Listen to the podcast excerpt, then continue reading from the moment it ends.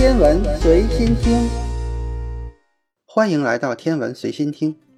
说到宇宙的极限速度，我们第一反应就是真空中的光速。任何有质量的物体或者是包含信息的物体都无法达到这个速度，只能无限的接近。这是物理学上的速度限制，也是宇宙本身的速度限制。二十世纪初，爱因斯坦首先意识到了这个问题，并且他还提出，无论观察者处在怎样的运动状态，我们看到的光速都是一个恒定的数值。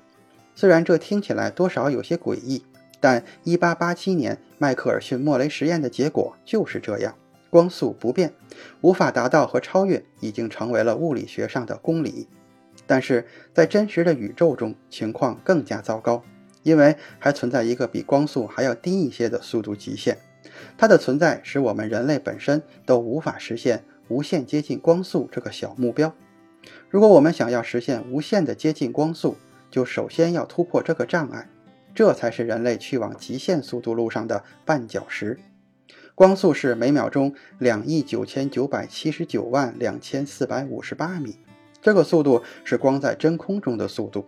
除了光子可以达到这个速度之外，还有胶子和引力子可以达到这个速度，因为这两种粒子都没有质量，而夸克、电子、中微子这些粒子都具有质量这个本质属性，而且由它们组成的质子、原子，人类也都具有质量。所以，我们现实生活中可以看到的所有物质在真空中都必须低于光速运行，而那些无质量的粒子、波都必须在真空中以光速运行。那么我们说的另外一个速度极限是什么呢？只要从真空说起。我们一般认为宇宙真空，那真的是真空。但是事情远没有我们想象的那么简单。即使是在宇宙的深处，真空也包含一些成分，主要有以下三个方面：第一，真空中充满了低温辐射，也就是我们经常说的微波背景辐射，它们来自宇宙大爆炸后产生的高温辐射。经过一百三十八亿年的冷却以后，目前这些光子已经进入了微波的波段。目前的温度只有二点七 K。不过，这些光子大量的存在于宇宙空间中，在你的身边也无处不在，密度大约是每平方厘米四百个光子。第二，真空中还充满了中微子辐射，也就是我们常说的中微子背景辐射。这些中微子跟光子一样，是从大爆炸时期产生的。它们的速度和光子十分接近，可以说无法区分，因为它们稍微有那么一点点质量。它们也大量的充斥在空间中，不过它们为中性粒子，不参与电磁交互作用。虽然每秒钟有超过数十亿的中微子在穿透我们的身体，但是我们对它们丝毫没有感觉。第三，真空中充斥着星际介质。宇宙中有大量的物质通过引力，在漫长的时间中凝聚成了恒星、星系这些物质结构，但还有大量的物质残余，它们充斥在星际空间中，包括一些尘埃、中性原子和被星光电离后的等离子体。这里就存在一个问题：人类想要创造能量更高的粒子，也就是动能最高的粒子，或者是无限接近光速的宇宙飞船，它们都需要在真空中飞行。因此，它们在飞行的时候都会不可避免地遇到空间中以上三种物质，其中以微波辐射的光子影响最大，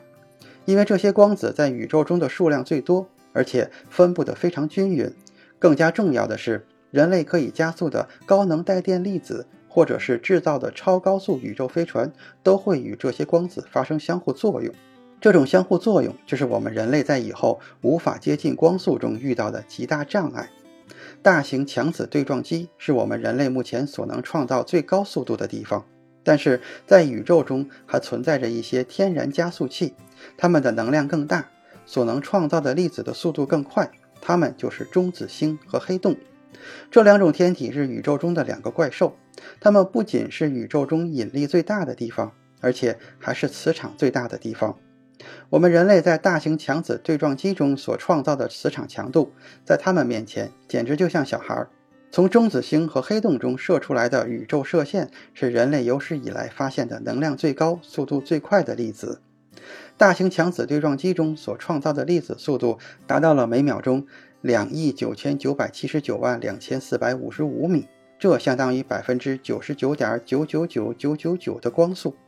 而高能宇宙射线的能量是对撞机中质子的三千六百万倍，速度则十分接近光速，但是还是低于光速的。但是奇怪的是，我们在地球上所接受到的宇宙射线中的质子能量，大部分都集中在这个速度上，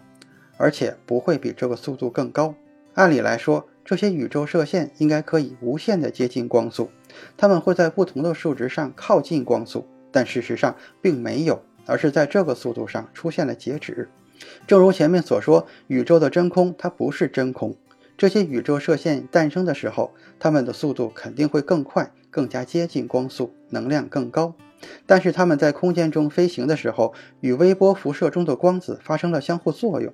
虽然这些光子的能量非常低，但是宇宙射线中质子的能量却非常的高。当这些质子与光子发生碰撞的时候，就会在智能方程中产生新的粒子，并从高能质子中窃取能量，降低质子的速度。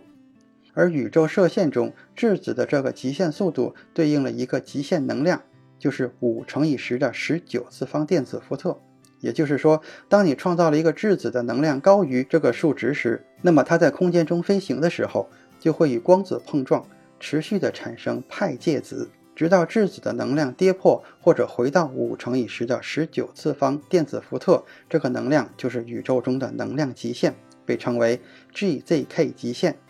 GZK 是三个物理学家名字的首字母。这个理论解释了宇宙射线中粒子的速度为何出现了截止的问题，也解释了粒子所能携带能量的极限。我们目前认为，宇宙中的每一条宇宙射线、每一个质子、每一个原子核，包括宏观世界的物体，都必须遵守 GZK 极限。